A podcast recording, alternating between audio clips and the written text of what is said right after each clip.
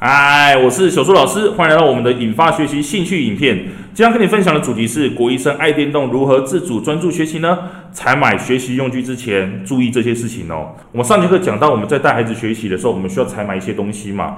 那我在让孩子采买之前，我会去要求孩子你要画设计图。这个设计图的用意是什么呢？是孩子他买完这些材料、这些塑胶、这些金属回来之后，他要如何使用它跟组装它呢？孩子必须要有一些详细的规划，我才会让孩子去做采买的动作。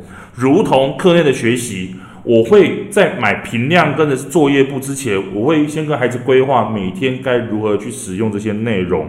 规划好了，确定每天到底要学多少的量，我才会跟孩子一起去买这些平量的东西哦。不然，我就先从习作或课本这些开始学习，而不是先去外面买自修跟平量哦。第三个，那详细怎么样去规划这些课内学习的东西？那我在其他的影片都有跟你分享了，你可以看一下我们前面的几支影片，又或者是其他系列的影片，来帮助你跟孩子做沟通哦。那我接下来会展示一些我跟孩子讨论的一些内容，如何去画这些设计图。那如果你看不懂的话，没关系哦。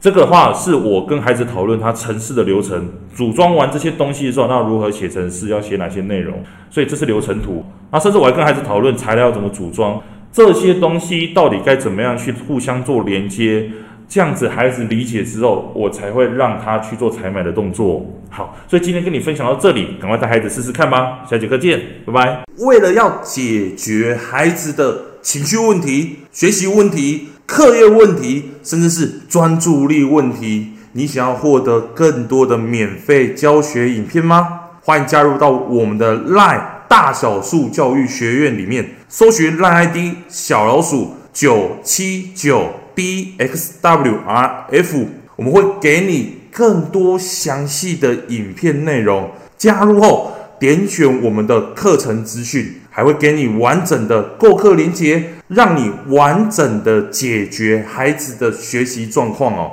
那现在购买我们的课程，我们还赠送专属小树老师的私赖群组，让你有任何的问题都可以在里面问到宝、问到爽，而且还不限时间哦。那我们就课堂上见吧。